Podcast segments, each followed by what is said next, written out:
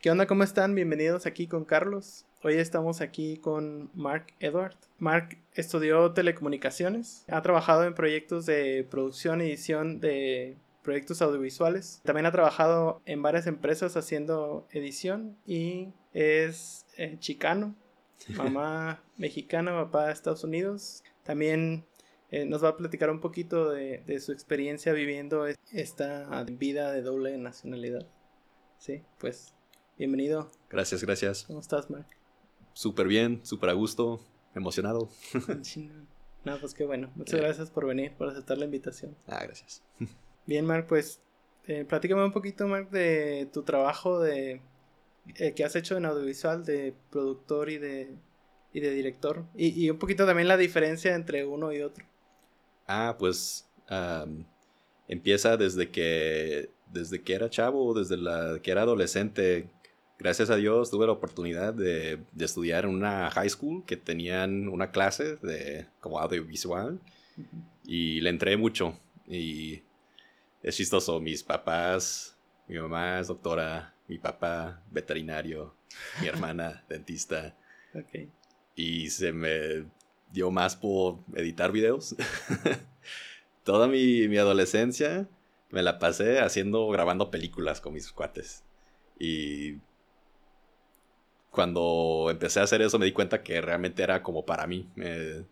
Entonces he tenido mucha suerte. Desde que inicié en esto, pues he podido... Mi primer trabajo fue en una televisora de, la televisión pública. y pues ya fui haciendo un poco de cada, pues como dijiste, cada aspecto de... Desde ingeniería de transmisión, hasta camarógrafo, director, productor, un poco de todo. ¿Qué es ingeniería de transmisión? pues literalmente quienes pican los botoncitos que hacen que la tele funcione. Yo me aseguraba de que los programas mm, correctos salían al tiempo correcto. Yo ponía los anuncios entre los, los programas y pues era como gerente de, de, programación. Bueno, no precisamente gerente de programación, pero yo en la televisora donde, donde decía, la, la televisora pública, me encargaba de, de poner los programas. Y también lo, lo, interesante de ese trabajo era de que a veces, pues, en donde yo vivía, allá en Indiana, caían tornados. Entonces tenía que estar listo para, para um, comunicar, pues, todo eso, los mensajes de urgencias y todo um, al aire. Entonces yo, yo me, me, encargaba de eso también. Y... Ay, bueno, ahorita sacaste muchos temas, pero... Perdón, perdón. no, está bien, me gustaría regresarme un poquito a... Dices que empezaste en, high school, que sería aquí en México la prepa. Como la prepa. Eh. ¿Y, ¿Pero qué tipos de proyectos hacías en la prepa?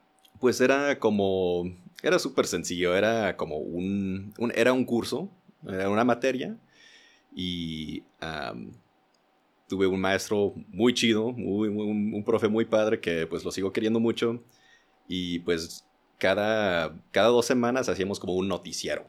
Que entonces ya nos iba enseñando como cosas básicas del periodismo y de la producción de, pues, de, de, um, un noticiero.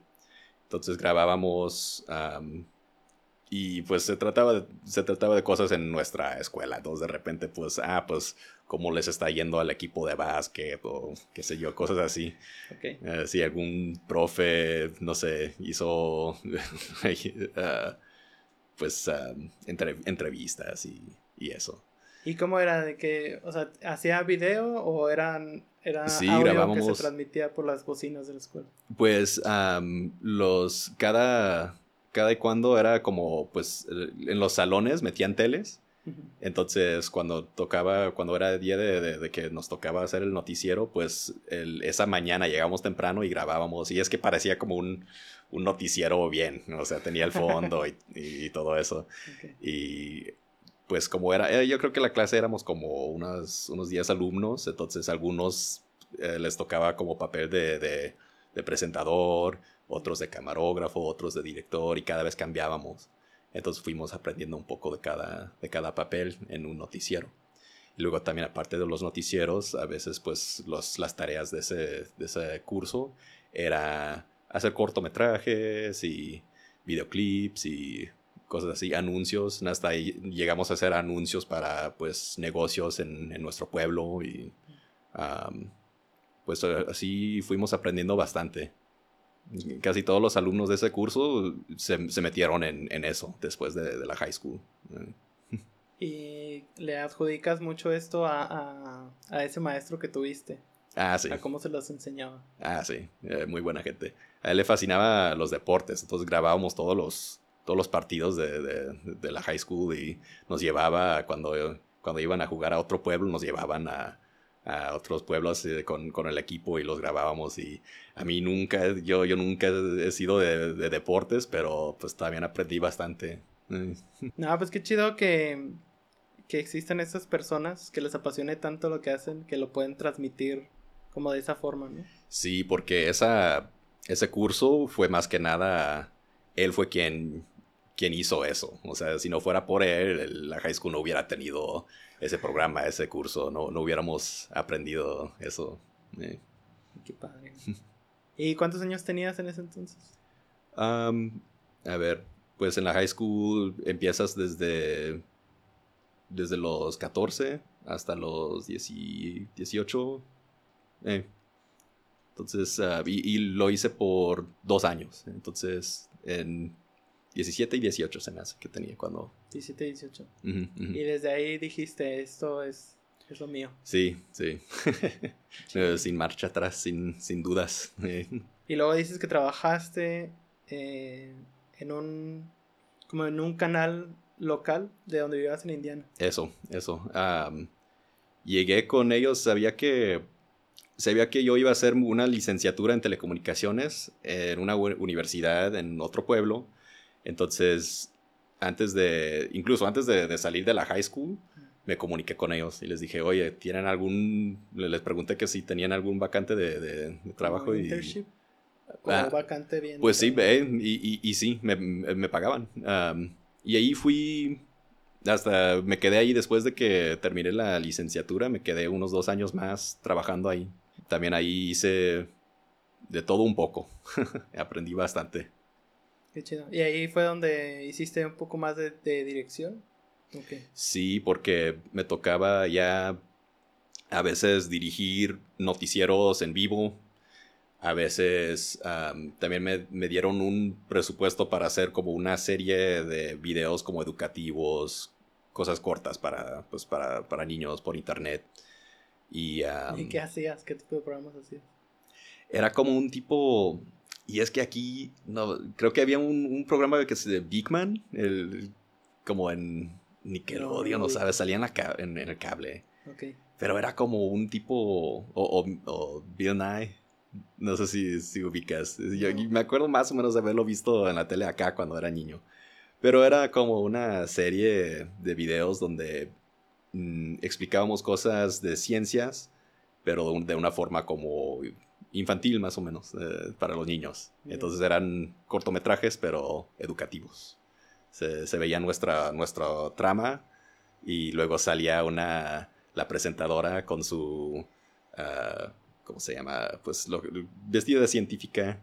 En, okay. así, en un pues laboratorio de química y, ajá, y, explicaba de qué se trataba eh, lo que estaban, pues, eh, pues sí, que cada uno se trataba de cosas muy distintas, porque el chile en Chile, por ejemplo. uh, porque huele uh, cuando va. Porque hay un olor cuando va a llover. Eh, cosas así. Ay, qué chido. Sí. Y dices que. Bueno, más allá de eso, platicabas que, que ahí en Indiana había muchos tornados. pues sí. Es, es, como una parte medio. medio como. Bueno, como los sismos aquí. Que pues todo mundo entiende que a suceder en algún momento y pero qué tan... En la primaria, desde la primaria nos van preparando que si, si viene un tornado, pues cómo te tienes que hacer una bolita, te tienes que meter algún, algún closet en la planta baja donde no hay ventanas y, y eso. Y ya me tocó cuando yo estaba en la secundaria, me, nos pasó un tornado por encima. en la secundaria. Eh, eh. y tú estabas... Eh, pero esto O sea, ¿qué tan común es que pasen ese tipo de cosas? Mm, pues cada vez es más con el cambio climático. no, pues... Eh, y depende de la zona. Indiana es un estado, son unos estados de todo entre como Indiana y Oklahoma, le dicen como, se me hace el callejón de los tornados. Entonces es una zona donde pues debido al clima es, más común que, que existan. Cada, bueno, en mi vida me ha tocado estar en dos.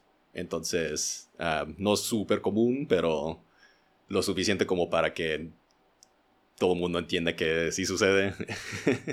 y dices que cuando, en una de esas veces que te pasó, que te tocó que tu vecindario se, o sea, las casas estuvieran... Eso fue justo antes de la pandemia, ajá.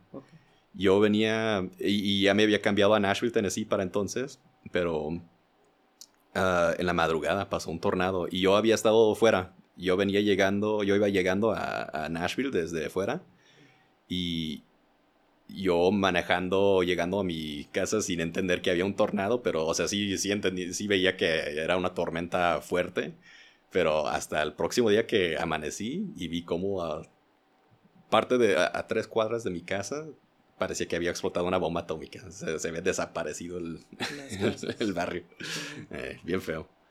Y, y como fue justo antes de la pandemia, pues todo el mundo empezó a ayudarse, a, hacer como eventos para, para, juntar fondos para quienes habían perdido casas, porque murieron, sí murieron personas, sí creo como unas 40 personas esa vez. Y poco después de eso nos dimos cuenta que todos estaban, todo el mundo se estaba contagiando de, de COVID, entonces fue, fue, fue, un tiempo muy extraño. Que le dieron más importancia a, a eso, a estar ayudando. Y pues fue necesario, pero eh, fue cuando apenas íbamos entendiendo que era el COVID y que ya había en, en el estado que ya, ya existía. No sé, ya, ya, había estado, ya todo el mundo había estado platicando durante varias semanas que pues había COVID en China y eso, pero luego, luego nos dimos cuenta que no, ya, ya llegó, ya llegó el COVID. Oye, y eso, y eso que platicaste que como que la comunidad se, se juntó para ayudarlos. ¿No existe como algún tipo de seguro o, el gobierno no asegura a esas personas que sufren por ese tipo de desastres naturales? Sí, por, lo general, gente tiene como, pues es parte del seguro que paga cuando gente es dueña de casa, eh, tienen un seguro para, para tornado. Pero pues no todo el mundo lo tiene. Y sí hay fondos de como desastres naturales que el, que el gobierno eh, puede puede ayudar a gente, pero pues igual no, no le toca a todo mundo. Eh, a veces a veces sí les va bien y a veces no. Yo no sé mucho de eso, pero sé que había mucha gente con mucha necesidad después del tornado. se, les, se les acabó todo, se les toda la casa. Sí. No, pues qué gacho. No, pues sí, me imagino que es, es, algo que la gente de ciertas localidades vive. Pues como dices, aquí en México también los temblores. Sí. Sí, es un show. Y ahorita, cuando hablé contigo, me dijiste que te llamaba mucho la atención los documentales. Ah, claro. Y que, estuviste trabajando haciendo documentales también. Sí, sí. Y este interés en los documentales. Ah, sí, sí. Es que, pues, y después de. Bueno, siempre me han llamado la atención, desde siempre. Ah, yo creo que tiene que ver que a mí siempre se me ha dado cosas creativas y mis papás, pues, con sus con sus carreras que tienen, pues ahí está como algo entre cosas científicas y algo creativo, es lo que me ha llamado la atención, es lo que me gusta de, los documentales. Y pues también historias, eh, no, no, no a fuerza cosas científicas, pero a mí me llama mucho la atención que un buen documental se puede tratar de cualquier tema, cosas que hasta dices que, que qué rollo con eso, es súper aburrido, pero dependiendo de cómo alguien cuenta o explique un tema, puede ser muy interesante. Y cuando salí del trabajo en la televisora en Indiana, ah, fue porque conseguí un puesto ya en una, en una productora que se dedicaba a documentales. Y en el momento de, pues yo creía que pues ya se me solucionó todo, ya el trabajo de mis, de mis sueños y y durante mucho tiempo sí fue muy chido. Ah, no duró, pero tuve mucha suerte. Estoy muy agradecido de haber podido trabajar en bastantes proyectos documentales, series ah, documentales y, también uh, largometrajes. Y pues la mayoría de los documentales en el mundo se me hace que son cortometrajes, también me ha tocado. Pero las series son las más divertidas. ¿Por qué dices que la mayoría de documentales son cortometrajes? Pues nunca ha habido una fórmula específica para cómo se hace exitosamente un documental. Mucha gente lo que hace es, y, a mí se me hace que muchas de las más chidas, las más exitosas, las más interesantes, son proyectos que a veces hasta son de personas que ni saben, nunca han agarrado una cámara, pero quieren contar una historia, quieren explorar un tema y hacen primero un cortometraje acerca de su, del, tema y ya van a festivales y van pues enseñándoselo a, gente a ver si pueden lograr a convencer a alguien de darles una lana para hacer la versión larga o la serie y es como un proceso, pero hay bastante de eso. Eh, muchos proyectos no llegan a más de un corto. Y, es por lo mismo que dices de que, bueno, pues graban como un tipo propuesta para llevarla a otro lado. ¿Y esta empresa donde trabajaste? Se llamaba... Bueno, no, no va a significar mucho para, para casi nadie. Era una empresa bastante misteriosa. Se llamaba NC2 Medios, Media. No sé si ni sé si seguirá, porque ya sé bastante que me liquidaron. Pero era una empresa chica, ah, le pertenecía a un dueño bastante raro, un billonario con B. y como que le dieron ganas nada más de decir, a ver si me sale una productora, a ver si puedo hacer eso. Entonces nos contrató a varios profesionistas en el campo y ah, ahí estuve cinco años haciendo documentales con ellos. Pero me habías dicho que esa, esa pertenecía a otra que se llama Lonely Eso, eso. Lonely Planet. Esa es la marca grande que sí la, gente sí ubica.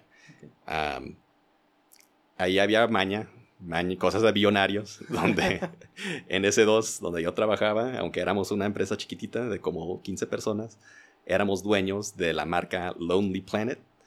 Y Lonely Planet es, son, publican guías turísticas. Entonces, es muy común en Estados Unidos y, bueno, en, varios países, en las librerías.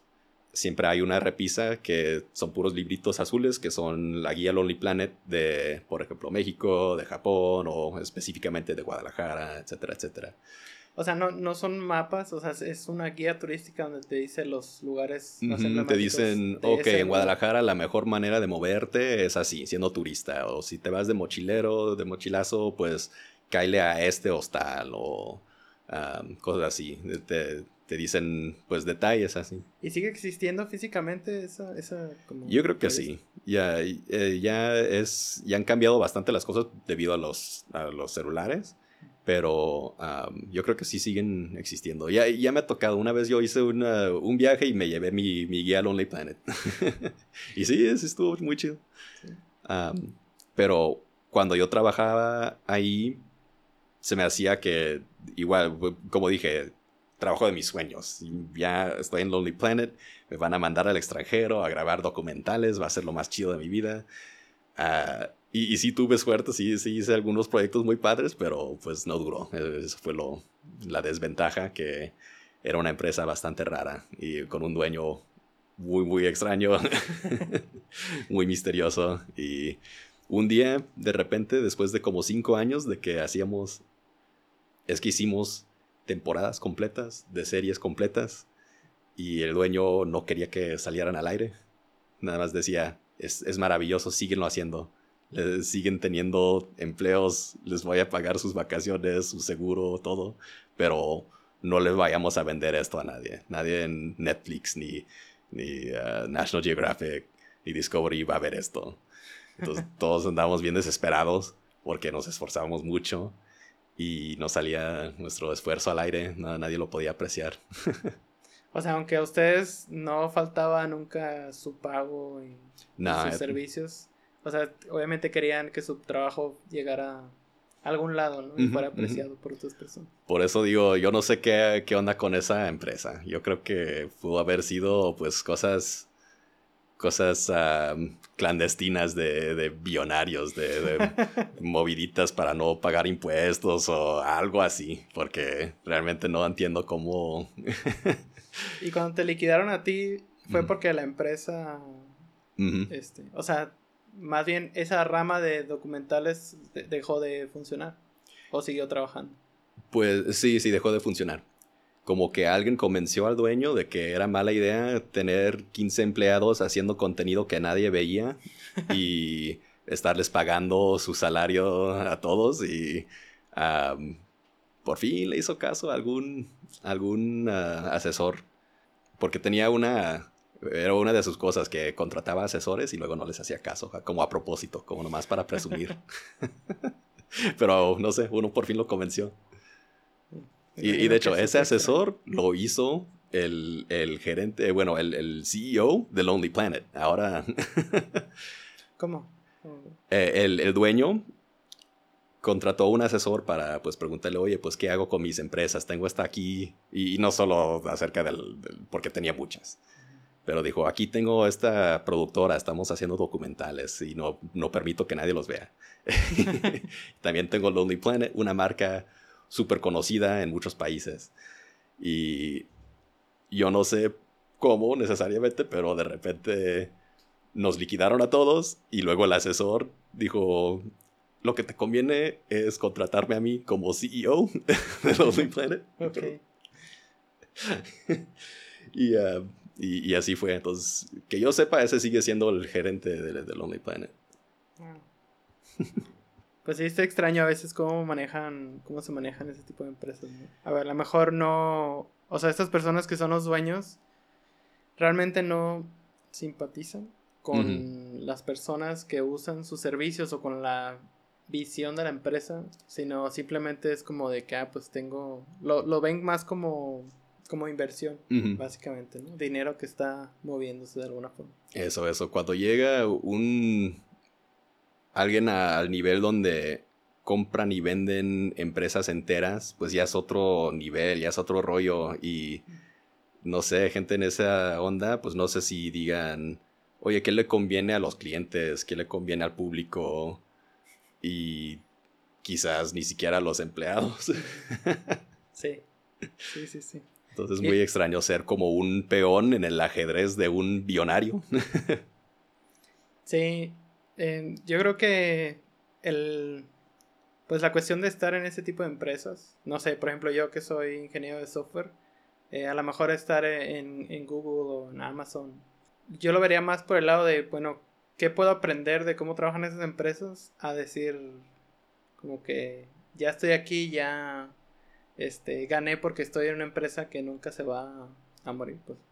A fin de cuentas, pues no eres dueño tú de la empresa, no, tienes control sobre lo que pase, sobre la imagen que tenga hacia afuera. Y si la gente deja de, o pierde la credibilidad en ese tipo de empresas. Y de hecho algo te iba a eh, decir de, de Lonely Planet. Que eh, ahora que lo estuve, estuve como viendo un poquito, porque la verdad yo no lo conocía. Eh, se me hizo curioso que empezó a hacer como colaboración con Airbnb. Ah, sí. Y me acordé de, esa historia de Netflix que le pasó con uh, Blockbuster. Ah. Este, y dije, Ahora tienen una serie de Blockbuster, ¿verdad? Algo así. no, pero. Como acabaron ellos con, con esa empresa. sí, y que realmente Netflix fue primero como que a, ofrecerles el negocio a Blockbuster y que lo ah, rechazaron. Entonces me, me imaginaba a Lonely Planet como o sea, de que a lo mejor en ese tiempo no había esa visión de, decir, de, pensar a dónde iba a llegar el Internet. Y pudieron haber hecho algo como Airbnb, ¿no? Con toda esa publicidad que tenían o, con esa distribución que tenían. Sí, yo realmente no sé mucho de lo que hacía día a día en Lonely Planet, pero sí entendía que era como estaban muy preocupados por cómo seguirle, porque de repente, o sea, ya tenían décadas de, su producto principal eran física, los libros. Y ya, pues, cuando yo empecé ahí en el 2014, pues ya todo el mundo tenía celular y ya todo el mundo, pues, quería una aplicación que les decía todo eso. Entonces, yo no sé cómo no sé cómo les está, estará yendo ahorita. Digo, porque me imagino que debe de existir todavía personas que prefieren esos como libros físicos que la aplicación, pero pues debe ser una muy pequeña parte. y, y, es una muy pequeña parte que tienen que estar actualizando cada año, porque pues de repente las recomendaciones de, de dónde quedarse o cómo portarse en un en cierto lugar, pues de repente cambian. Entonces, quién sabe. Sí. Sobre tu experiencia siendo México americano. Ah, sí. Dices que tus papás son. Tu mamá es doctora, tu papá es. Este. Veterinario. Veterinario. ¿Cómo ha sido esta experiencia para ti de ser. O sea, si, si te sientes identificado con uno o con otro? ¿O te sientes identificado con. No con tus papás, sino con tu identidad siendo mexicano o estadounidense? Yo siempre digo que me siento simultáneamente 100% estadounidense y 100% mexicano. Ah, pero entiendo que tanto acá como allá no me, o sea, allá gente me ve y no, hay, bueno, hay cierta gente que va a decir, pues no eres 100% de acá y acá van a decir, pues no eres 100% de acá tampoco. Entonces es como una cosa rara donde soy parte de, de ambos países y a la vez tengo una experiencia muy distinta a la, pues, la experiencia promedia de, cada país. porque para mí fue realmente, y he tenido mucha suerte, ah, yo soy muy estoy muy agradecido de poder haber vivido como, como, pues, como he vivido, porque yo sí tuve, he tenido mucha conexión con, con, dos con los dos países. La mayoría de gente en mi, en mi eh, como yo, gente como yo, llega a conocer un país, vivir en un país, pero de vez en cuando ir a visitar de dónde viene un papá, eh, un padre. Pero a mí me ha tocado pues pasar bastante tiempo acá. entonces yo diría que pues sí, siempre he vivido en Estados Unidos, pero cada vez que terminaba el año escolar, mis papás, bueno, mi, mi, mi hermana y yo nos veníamos para acá durante toda nuestra niñez. Todos tenemos mucha relación con nuestros primos de acá y dominamos bien el idioma, no al 100. Cosa que pues mucha gente, muchos mexicoamericanos no llegan a tener esa, esa conexión. O sea, llegan a, pues, conocieron a sus primos o a sus abuelos, pero no pudieron realmente tener buenas conversaciones con ellos. En mi vida he venido a México, pues, no sé, cada año, por lo menos una vez. cosa que pues mucha gente solo les toca, muchos mexicoamericanos pues vienen, no sé, una vez en su vida, dos veces, no, no sé, pues. Sí, me imagino porque, porque también en su familia, por ejemplo, tú, o sea, sí tienes familia aquí en México, pero hay gente que a lo mejor toda su familia se fue. Sí. Y de plano es así como que, bueno, pues voy y visito, pero pues y, fíjate, es chistoso, ahí también es otra comunidad donde no pertenezco al 100. Los, uh, y no, lo quiero decir despectivamente, los pochos, o sea, gente hispana en Estados Unidos ya su propia cultura, ya no, no, hay ninguna cultura que no es válida, no, no quiero decir eso. Eh, es, pero es algo que yo no, yo no encajo 100% ahí tampoco, porque ya tienen su, su propio dialecto, casi casi. Entonces ya es algo distinto de los, los hispanos estadounidenses, ya son su propia cultura.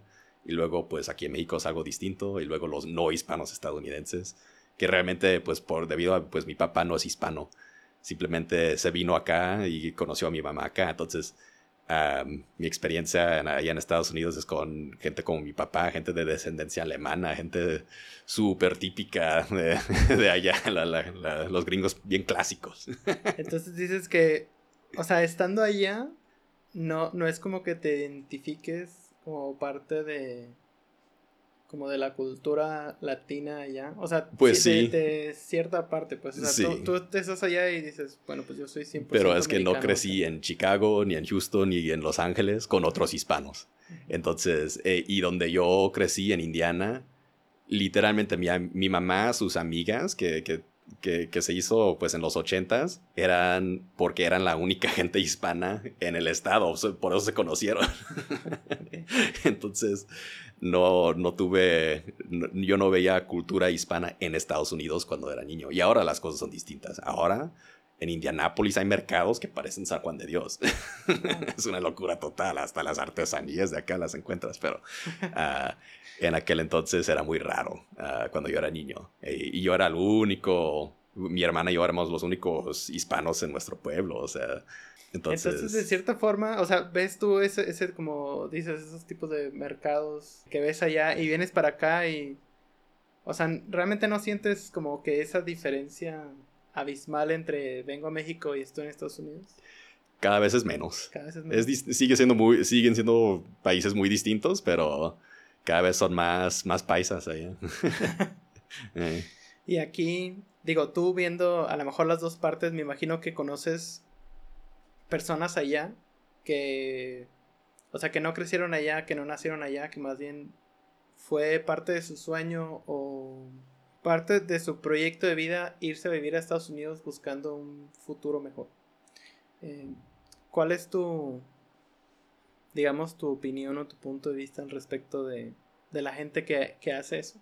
¿Lo recomendarías? Ah, pues sí, sí. Eh, Estados Unidos tiene muchas ventajas y yo, yo le veo ventajas y desventajas a México y, Estados Unidos igual también. Ah, pues en el caso de gente que, que se la tienen. Bueno, yo creo que yo siento que en muchos casos es gente que no, les queda de otra. Que dicen, ching, aquí no tengo realmente nada de oportunidad. No sé qué voy a hacer, cómo, cómo voy a darles algo mejor a mis hijos y ni modo se van allá.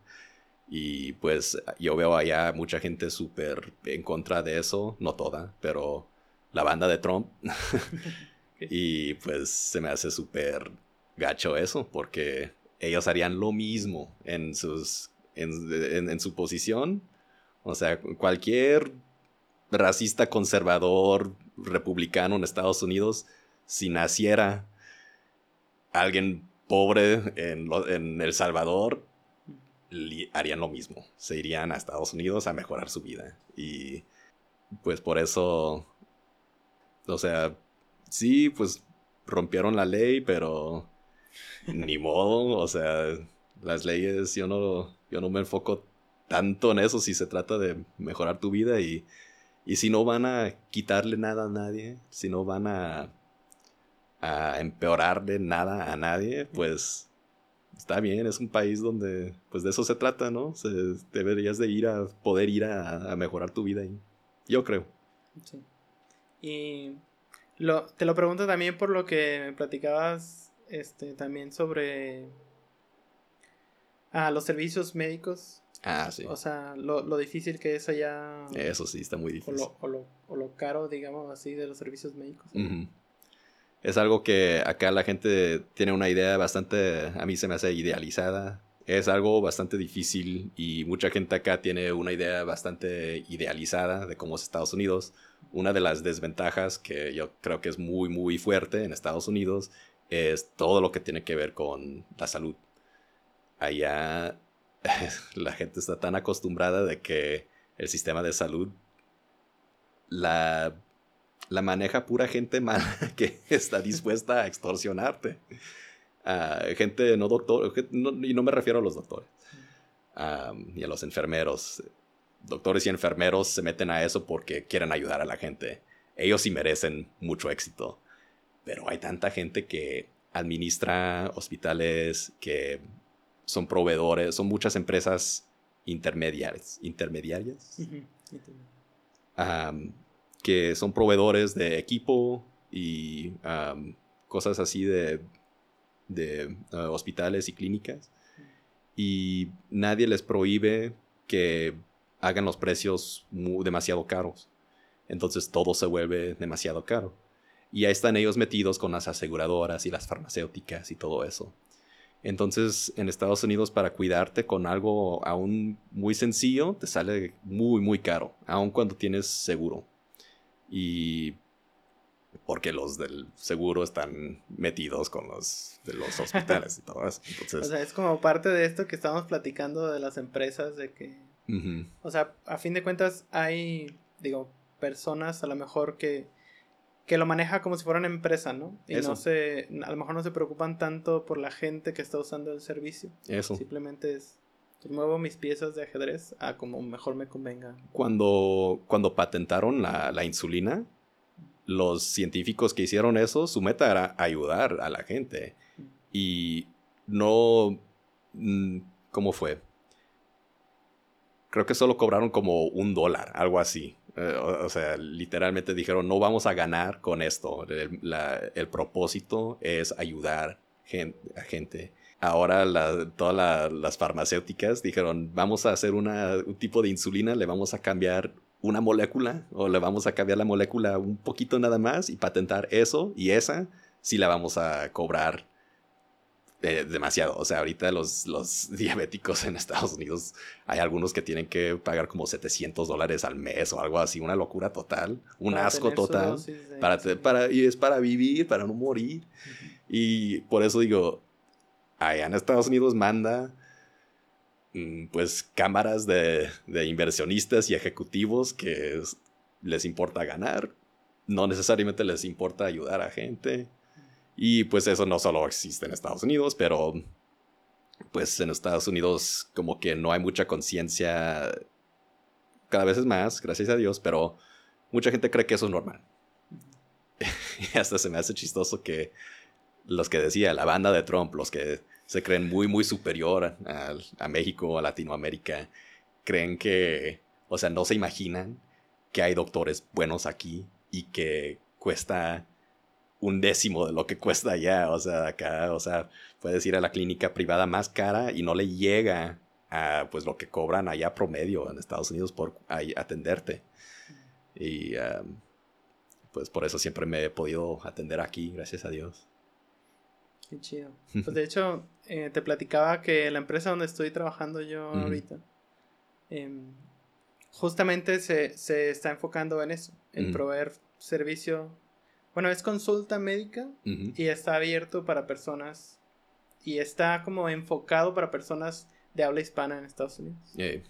Eh, digo, no es lo mismo a tener un doctor que te esté revisando, obviamente hay cosas que no pueden hacer, este, porque es una videollamada, pero pues hay gente que no tiene a lo mejor ni siquiera acceso a eso.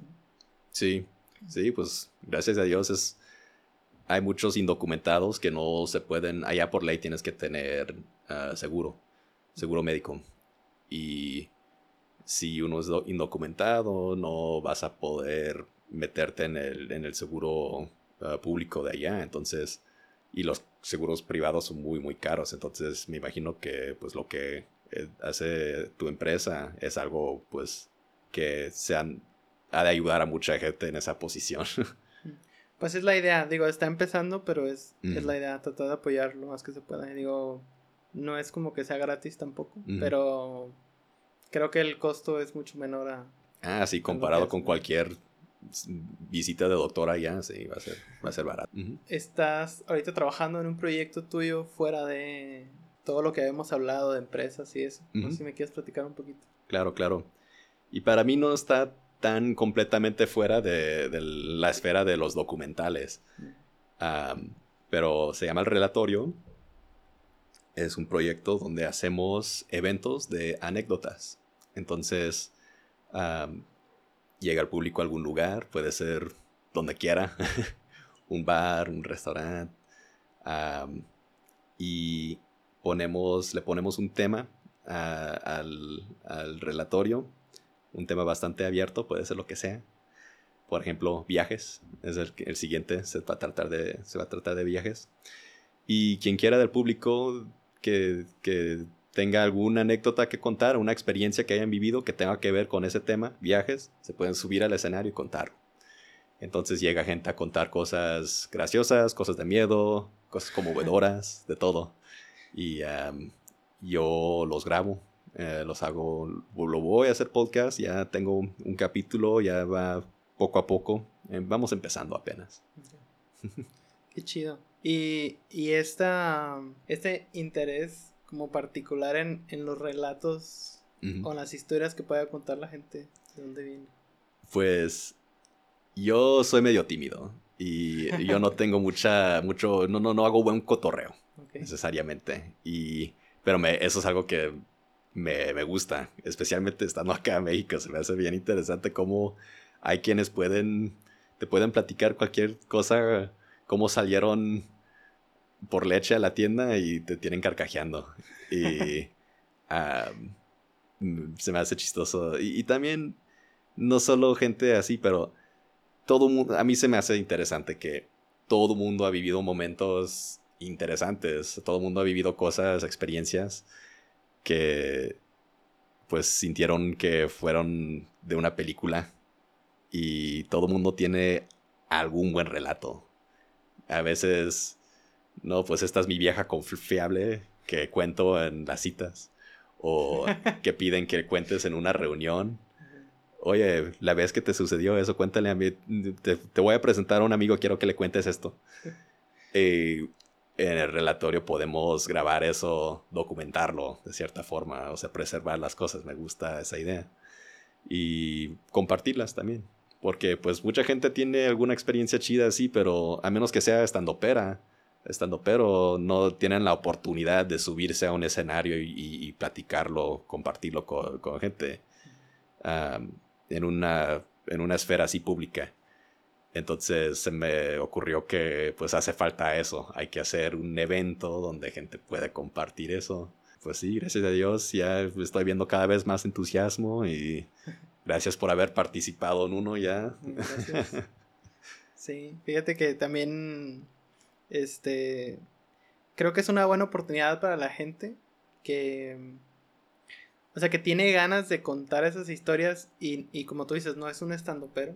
O sea, si bien hay gente que estando en confianza con su familia, con sus amigos, se abre y cuenta esas historias, si tú le pones un escenario, no, o sea, muy pocas se van a subir a contar esa historia y les va a salir con esa naturalidad, ¿no? Entonces, si tú pones ese proyecto, esa atmósfera, como que la gente empieza a sentirse más de que, ah, bueno, pues si se suben personas que realmente no son artistas, no son estandoperos ni nada, pues me subo yo también y, platico algo. Eso está, eso está muy chido. Es como un catarsis, ¿verdad? Es como, pues, pues, ¿cómo sentiste? Pues fíjate que mi experiencia fue este, un poco extraña porque yo no iba con la intención de, de participar. Ajá. Entonces, eh, pues vi que con las personas que me iban acompañando, este, se pararon, platicaron y platicaron algo, pues, a lo mejor relativamente sencillo, muy, muy desde su punto de vista, y dije, bueno, pues, yo también tengo algo que contar, ¿no? Y, justamente como lo acabas de decir, todo el mundo tiene cosas que contar, no todos la cuentan tan chido, pero a lo mejor con un poquito de, de trabajo se puede hacer algo. Y de hecho, para esta otra vez que vas a hacer el evento, este, sí quisiera como, como preparar algo porque creo que, o sea, creo que es algo que me gusta. Nada más no hay esos espacios, creo que tan abiertos, donde lo puedes hacer. Ah, pues adelante, qué chido, qué emoción. chido. Ah, pues está interesante tu proyecto relatorio. Ahorita más adelante nos, nos compartes este, redes sociales donde te puedan seguir. claro, claro.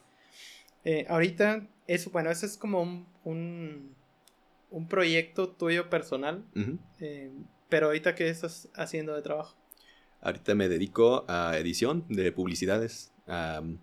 después de que me liquidaron en mi puesto de, productor y editor de documentales, pues fue bastante difícil en un tiempo porque como ya tenía cinco años, o sea, mucha experiencia profesional en esa empresa, pero era una empresa misteriosa, rara, de repente pues mi currículum no valía nada porque le enseñaba a gente, pues yo trabajé aquí en, tal lugar y decían pues qué es eso, ya no, ya, ya no está la página de, ese lugar, ya no, yo, yo no tengo permiso legalmente compartir, publicar los, las, series que, las series que trabajé. Entonces parecía que lo había, me lo había inventado y fue bastante difícil encontrar trabajo, pues trabajos seguidos y pues ni modo me, me hice freelance. Y ah, en eso ando. Entonces tengo clientes en varias empresas, pero una principal una agencia que me manda, me mandan el guion, me mandan la grabación, yo la junto, yo la edito y les mando la publicidad ya hecha. Y algunas son divertidas, muchas son cosas que quieres brincar en YouTube inmediatamente. y pues yo creo que más que nada por eso se me ocurrió echarle ganas al relatorio, porque pues lo que hago día a día está padre, de eso vivo, estoy agradecido de tenerlo, pero quiero hacer algún proyecto que me realmente me late, que me guste, que me interese. ¿Y qué tan complicado sería con los conocimientos que ya tienes en audiovisual y producción? Tú hacer un, bueno, a lo mejor conseguir personas que te apoyen a hacer un documental y venderlo, digo, a lo mejor para estar a la altura de venderlo a Netflix, a, a alguna compañía de ese estilo, podría, probablemente esté un poquito más difícil, pues, pero... Pues es difícil, pero yo creo que sí es posible. Y, y siempre tengo ideas, o sea, ya tengo cuadernos llenos de, de cosas que... Ah, un otro documental que soñé. pero algo que me, me llama mucho la atención del relatorio es que, pues, de cierta forma son documentales, son experiencias vividas, verídicas. Y no sé, si algo muy interesante me sale allí, quizás algún día lo hacemos documental o algo, qué sé yo. interesante. Pero sí, eh, depende, de, depende del tema. Hay cosas muy, muy específicas. O sea, hay, hay historias que solo se pueden contar si encuentras a una persona específica que la vivió para entrevistarla. y si ya no si ya no las puedes encontrar, pues ya no se puede.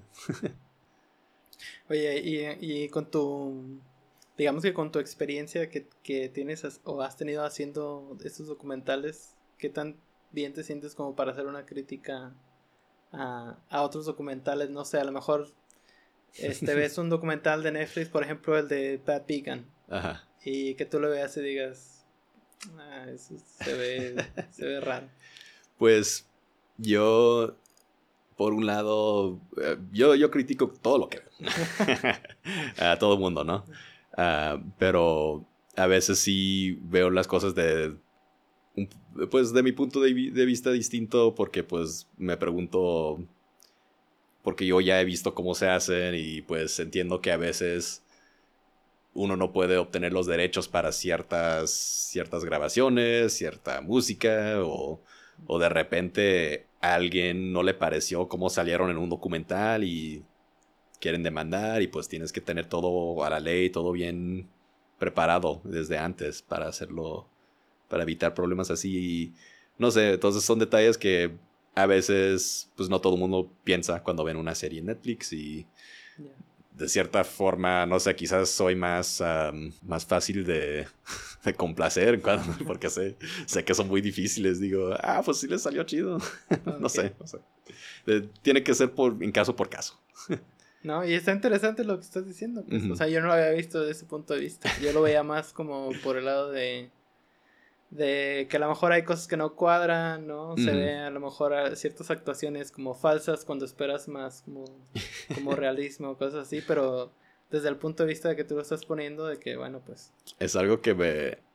Eh, uno de mis cineastas y documentalistas favoritos, favoritos del mundo mundial es Werner Herzog, eh, alemán. Y eh, él, él hace tanto largometrajes de ficción como documentales, pero él se refiere a, las dos cosas como sus películas, simplemente dice, esa es mi película, porque para él su, filosofía es que no, haya, no hay una verdad objetiva, todo mundo percibe todo subjetivamente, entonces para él, él dice, ¿qué chiste tiene hacer un documental objetivo? Vas a mentir, lo vas a tener con tu, con tu punto de vista de todos modos. Entonces, la meta debería de ser contar una historia interesante. Entonces, a veces lo critican, pero él, él está grabando un documental y dice, no, no, dilo así, los dirige. y, y, cambia las, o sea, inventa detalles y cosas así, pero dice, e, él siempre ha dicho, y algo que parte de su filosofía que, tengo en mente con el, llevando a cabo el, relatorio, Dice, si los hechos importaran, si, si, si hechos fueran especiales o importantes, un directorio telefónico se consideraría, se consideraría una gran obra. Pero no la es, porque, o sea, y son puros hechos, es pura realidad. Son nombres, son direcciones, son números de teléfono, todo lo, todos los hechos que quieras, pero no te hacen sentir nada. Entonces, un documental también tiene que tener, tiene que hacerte sentir algo, tiene que tener eso. Y espero que los participantes en el relatorio traigan experiencias verídicas, cosas vividas, pero entiendo que todo mundo exagera las cosas en su mente, sus recuerdos de la memoria no es una una copia perfecta de cómo sucedieron las cosas, todo el mundo percibe su realidad a través de como si fuera una película, pues. Y, como dijiste, cada quien le da esa interpretación, ¿no? A lo mejor yo te puedo contar que alguien me, me habló muy fuerte o me insultó siendo que la otra persona estaba hablando muy tranquilo, simplemente que yo estaba a lo mejor vulnerable en ese eh, momento. Eh, cuando te mandan un WhatsApp y lo lees como de forma como si estuvieran molestos contigo y no y realmente no. No, y tiene sentido. No, pero eh, digo, qué chida este forma de interpretar las cosas de, de, esta persona que dices, de este director que dice, bueno, pues, o sea, a fin de cuentas, no, no lo grabé y así como se grabó, te lo estoy dando, o sea, se, está, se están haciendo arreglos, se está mejorando, no sé, los diálogos, cosas así, así de fin de cuentas es mi forma de demostrar esa verdad, que a fin de cuentas pues ya, o sea, ya no es verdad porque ya pasó por mi filtro, entonces ya te estoy contando mi historia. Ajá. Sí. Y, pero por eso es tu verdad. nadie lo puede descomprobar. Más que alguien que a lo mejor estuvo ahí. Pero pues a fin de cuentas sigue siendo mi verdad, ¿no? Eh. Porque pues si yo así lo vi. Qué interesante. Platicando un poquito de los hobbies, me platicaste que te gustaban este Gaslands. Claro, claro. Que, digo, para los que no conocen eso, que yo no lo conocía, eh, son, bueno, más bien, platícanos tú qué es. Sí, pues desde que yo era niño, yo venía acá, cada, cada verano venía acá a México y mi tío Javi me enseñó el camino de la ñoñería desde, desde muy niño. Me, pues él me enseñó calabozos y dragones y, y, todo eso y me fascinaba. Y durante la pandemia, justo antes de la pandemia, se nos ocurrió, y yo había visto, alguien hizo, alguien se le ocurrió inventar un juego, es como un juego de mesa, donde no se necesita una mesa específica ni piezas específicas, sino se juega con carritos, carritos de juguete Hot Wheels X, lo, como sea. Y el propósito ahí fue el propósito ahí fue que fuera el juego más accesible para más personas. Y dentro del juego se trata de como un mundo de Mad Max. De, carros, de, de, peleas entre... Un mundo post-apocalíptico. Eso, eso. Y entonces lo que hace la gente es agarra carritos de juguete, los desbarata, los despinta, les pega cañoncitos y lanzallamas y, y los, los, hace parecer como carritos de Mad Max. Y se nos hizo interesante, le, calamos, eh, mis primos y yo lo hicimos. y luego fue chistoso porque hice unos carritos así y luego pues llegó la pandemia y de repente, después de varios meses, pues ya no tenía chamba, ya no me llegaban trabajos. Y... Pero como había publicado un carrito que hice, un cuate me dijo, oye, yo quiero que me hagas uno de esos. Y dije, pues aquí está una oportunidad. Y empecé a hacerle carritos Gaslands a clientes. y de eso viví un tiempo durante la pandemia. ¿Y cómo te los pedían? Pues por Instagram eh, mis cuates me hablaban y me decían, oye, quiero uno así, así, así. Y, ah, pues son bien baratos. O sea, iba al, al tianguis, al flea market o, incluso entre mis carritos que yo tenía desde que era niño y decía, ah, ok, aquí te tengo un Dodge Viper o lo que quieras y lo que querían. Y... O sea, ellos te decían, quiero, como tú dices, un, Dodge Viper, que le, quiero que le pongas un arma así. Eh, alambres de púas y no sé, cadenas y todo eso. Y en base, tú en base a eso echabas a volar la imaginación y... Eso, y pues es como lo que yo hago día a día para mi trabajo es bastante... Los resultados están o en una pantalla o en los audífonos no hay ningún rasgo físico, intangible. Y a veces me, eso pues te puede llegar a desesperar. Me gusta la idea de tener algo que, algo físico. me gusta la idea de tener algo donde se te puedes medir tu esfuerzo en un objeto físico. Es como una buena sensación. Entonces, no es para todo mundo. Y, eh, y si eres ñoño como yo, pues sí. Ah, pero me puedo hacer menso mm. y es como meditación. Hacerme menso desbaratando un carrito y pintándolo y poniéndole, no sé, óxido y todos los detalles. A veces estoy trabajando un carrito y de repente pasaron cinco horas. Dije, ah, no me he dormido, ah, no ha comido. Pero pues es una forma de, de relax. Qué chido. En mi trabajo anterior también había compañeros que tenían otro juego. O sea, este es específicamente de carros. Pero hay otro tipo de juegos que son más como. O sea, que tienen monitos como. Eh miniatura. o cosas así, que también pintan, ¿no? Ajá. ¿Cómo se llama ese estilo de, juegos? Pues en inglés son juegos tabletop, O, wargaming, juegos de guerra en miniatura. Entonces, es algo que cada vez hay más cultura de eso acá en México. el juego más conocido de eso, yo creo que en el mundo se llama Warhammer. Ah, seguramente a ese te refería. Sí. de hecho, el que.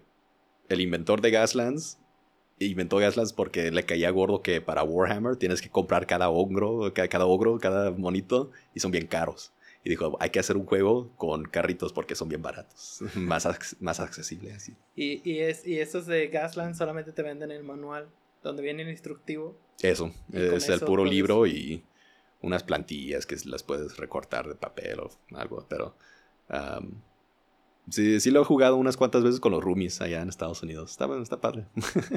Digo, creo que hay demasiadas cosas. No te pasa. Bueno, a lo mejor no necesariamente tipo es, pero a mí me pasa que veo en Instagram o en TikTok cosas que hace la gente muy interesantes, así de ese estilo, pues, ¿no? Este, manualidades o cosas miniaturas. Pero veo que lo hacen tan bien que de repente digo, ya, como que me gustaría, pero pues para que me queden así estaría cañón. Ajá. Ah, pero tienes que empezar por algún con algo, pues. a mí me gustan los Legos. Y ah, hay una colección que se llaman los eh, Speed Champions. Ah, ok. Este, empecé a, juntar esa colección nada más. ¿Son la escala de carros grandotes o...? No, los grandes son Technic. Ah, sí. Ajá. Que tienen piezas distintas. No, los, los Speed Champions son carritos como... No sé. Han de medir como unos 20 centímetros. Ah, ok. No están tan detallados como los Technic, pero, o sea, aún estando chiquitos se ven muy bonitos y, son desde carros a lo mejor modernos. Hay unas versiones que son de carros más viejos. Eh. Este, y cada año sacan como que una, una colección distinta. Ahí tienes la, vitrina, ¿verdad? pues lo que pasa es que no sé dónde acomodarlas aún, porque ah hice aquí el, estudio en mi ah. cuarto de, juegos. ah, pues aquí de fondo. sí, para que se vean. es buen momento para cerrar. Ok. Estuvo muy chida la plática. Sí, gracias. Me gustaría que compartieras eh, información del relatorio de, pues, dónde vas a estar, si a la gente le interesa, dónde, te pueden, dónde puede encontrar información. Sí, lo principal es el Instagram, que es el relatorio, todo pegado, minúsculas. Y aparte un TikTok, y aparte un Face no le he entrado súper bien a esos, nada más porque pues no he tenido tiempo. Ahorita quiero darle duro a los eventos en vivo y pues... Crear contenido. Sí, crear contenido lo más que pueda ahorita. Apenas tengo editado el primer capítulo, estoy resolviendo unos pendientes para, para, pues, para lanzarlo. Cuando esté listo, pues estará en Spotify y pues ahí obvio voy a hacer, voy a anunciarlo bien en el, en el Instagram, pero por lo pronto el Instagram es como lo, lo principal de, del relatorio. Ahí cuando vamos a tener un evento en vivo sale y los eventos todos han sido en Guadalajara, pero en un futuro pues me gustaría llevarlo de gira a otros, otros, otras partes, otros países incluso. Chido, Guanajuato. Eh, eh, estaría padre. Bien, y, y, esto de Gaslands, tienes también un Instagram. Ah, sí, sí, se llama uh, Tiny and Chrome. Tiny and Chrome. Hey, uh, con, con guion bajo. Eh.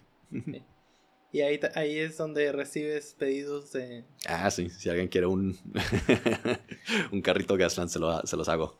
y si alguien te quisiera contactar para algún servicio de, de freelance sobre edición ah, de pues video, a través del, del, del, relatorio está bien. Te pueden contactar. Ah, eh.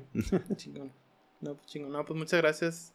Ah, por, por, platicar, por compartirnos todo esto. La verdad estuvo muy chido. Uh -huh. Esperemos que no sea la primera vez que, que estés aquí. Ah, claro. Gracias.